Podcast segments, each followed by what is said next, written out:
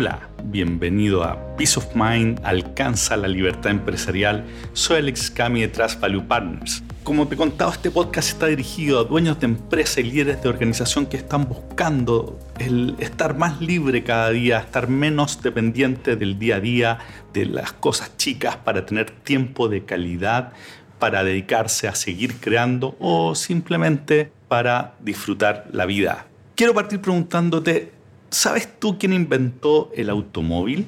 Quizás estás pensando, obvio, Henry Ford, ¿no? Pero la verdad es que no es tan así. Ford efectivamente fue quien logró industrializar su producción y con ello masificar el automóvil, pero no fue quien lo, inventó. ¿Quién lo hizo? Para muchos fue Carl Benz el mismo de Mercedes-Benz, quien patentó un vehículo de tres ruedas conocido como Benz Patent Motorwagen. Eso fue en 1886. Este vehículo es considerado el primer automotor de combustión interna de toda la historia. Pero fue el primero, el que lo materializó pareciera que sí, definitivamente, pero no necesariamente el que lo ideó. Hay varios antes, como por ejemplo Leonardo da Vinci, que hizo diseños de un vehículo sin caballos a principios del siglo XVI. La réplica la puedes ver en su museo en Francia. O Nicolas Joseph Cugnot, que construyó un vehículo autopropulsado con un motor de vapor ya en 1769. Eso sí, se trasladaba solo a 3,2 kilómetros por hora y tenía que parar cada 20 minutos. ¿Por qué te estoy contando todo esto? Te voy a explicar luego, pero antes quiero retomar la conversación de nuestro episodio número 24.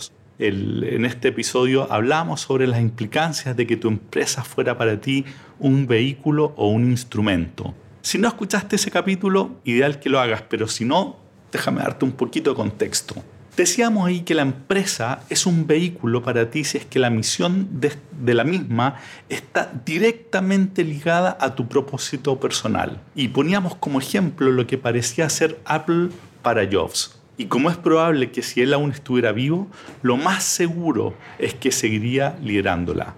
En ese episodio discutíamos de los desafíos asociados a ese tipo particular de empresa. Y te contaba que de hecho mi empresa, esta Trust Value Partners, es un vehículo definitivamente para mí y tiene desafíos bien específicos. Escucha e-, ese episodio si es que ese es el caso para ti. En cambio, también decíamos ahí que si la empresa es un instrumento, significa que ella no está conectada con tu propósito personal y que por ende su función última es proveerte de los medios para que puedas desarrollar tus intereses más íntimos en otra parte. Decíamos que Microsoft para Gates parecía que terminó siendo un instrumento, pues él estuvo feliz de dejar por completo la compañía para dedicarse a lo que se transformó en su pasión final, su fundación. También te decía que la mayoría de los empresarios que al menos yo conozco caen en esta categoría, tienen empresas que son instrumentos. Y de hecho una forma de confirmarlo es preguntando si es que vendería la empresa si apareciera una oferta razonable. ¿Qué es razonable? Otra discusión, pero muestra una voluntad para desprenderse del activo que no es tan fácil para aquellos que su empresa es más bien un vehículo. Bueno, entonces en el episodio de hoy quiero comentarte los principales desafíos que veo en este tipo de empresas, en las empresas tipo instrumento. Y lo primero que hay que considerar es que muchas de estas empresas parten de una oportunidad específica que ve en el mercado el empresario Ve, por ejemplo, que no hay determinado producto o que un determinado segmento no está siendo bien atendido y de ahí nace la empresa. Y parte, como diría Simon Sinek, de un qué hace. Y eso puede ser muy bueno en términos económicos mientras no cambien las condiciones de mercado. Y ese es el problema. Hoy, con los mercados cada vez más vertiginosos, descansar en una oportunidad específica puede ser sumamente peligroso. De ahí que para este tipo de empresas es vital construirle una visión de empresa. Esto es una visión que, de nuevo, como dice Sinek, responda el por qué o para qué existe la empresa.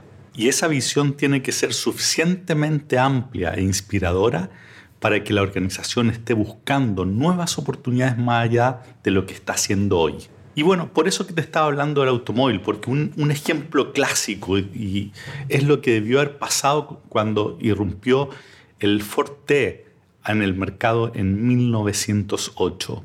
Hasta ese momento el modo de transporte eran los carruajes. Hay una escena memorable de Danny DeVito en la película El dinero de los demás de 1991. Él ahí hablaba de las empresas que vendían látigos para los carruajes y entonces decía que probablemente cuando aparecieron los automóviles habían en ese momento empresas muy buenas que hacían el mejor producto, pero terminaron muriendo. Bueno, el tema es que esas compañías estaban enfocadas en el qué hacían, en el qué hacían, ¿cierto? En el látigo y no supieron adaptarse al cambio. Imagínate por un momento que alguna de esas empresas hubiese ido por una visión más grande y en vez de definirse como proveedoras de látigos, hubiesen declarado que eran empresas que, por ejemplo, se dedicaban a hacer que los vehículos anden más rápido. Probablemente hubiesen visto la introducción de los automóviles como una oportunidad y hubiesen desarrollado, por ejemplo, correa para motores o quizás piolas de aceleradores.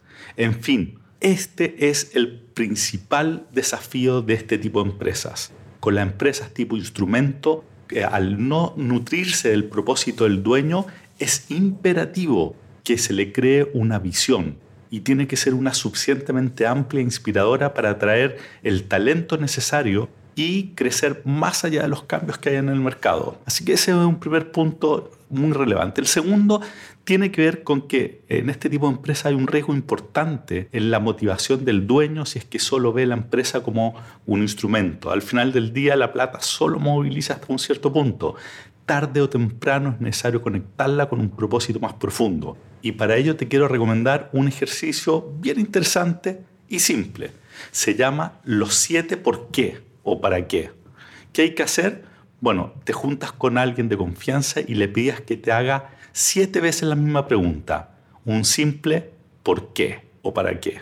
Entonces la primera, la primera vez te va a decir, bueno, ¿por qué estás en el negocio en que estás? Y tú vas a una respuesta que probablemente va a ir por la línea para ganar dinero.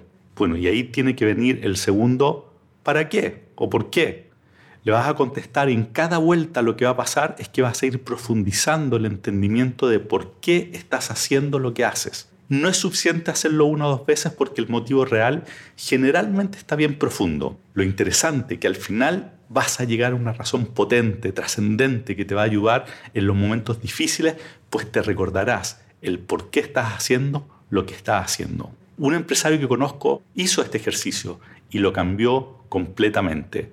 Llegó a la conclusión que estaba en su empresa para poder darle todas las posibilidades que él no tuvo a sus hijos en términos de educación y experiencia de vida. Esa motivación lo mantiene con una fuerza mucho mayor que antes en su negocio. Así que ese es el segundo punto. Tienes que conectar necesariamente la visión de la empresa con un propósito, un propósito más profundo tuyo.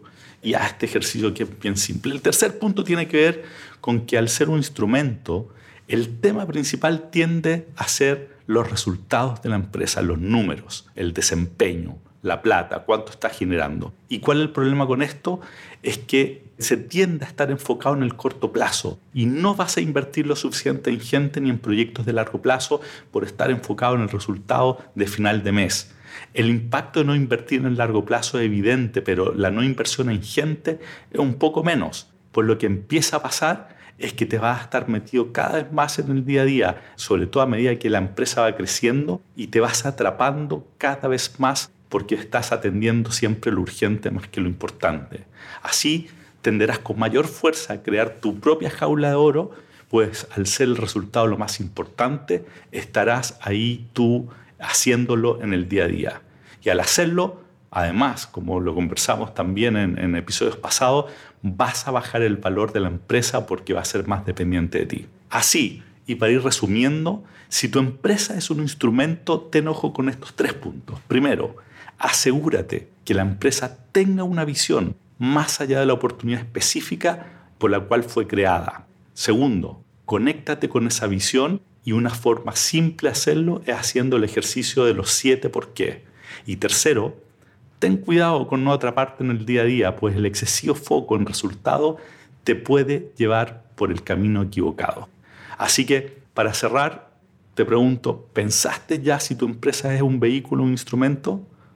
estos desafíos te resuenan, ya sean los de vehículos que vimos en, hace un par de episodios, los que te estoy nombrando acá, bueno, si quieres comentarlo, escríbeme a alexis.cami.trustvp.com o métete en nuestra página web www.trustvp.com y como siempre te pido, reenvía este episodio a eh, otros empresarios y líderes de organización y como siempre además escríbeme si quieres recibir el libro que estamos escribiendo sobre la estrategia secreta Mastermind de la cual hablamos en el episodio 5.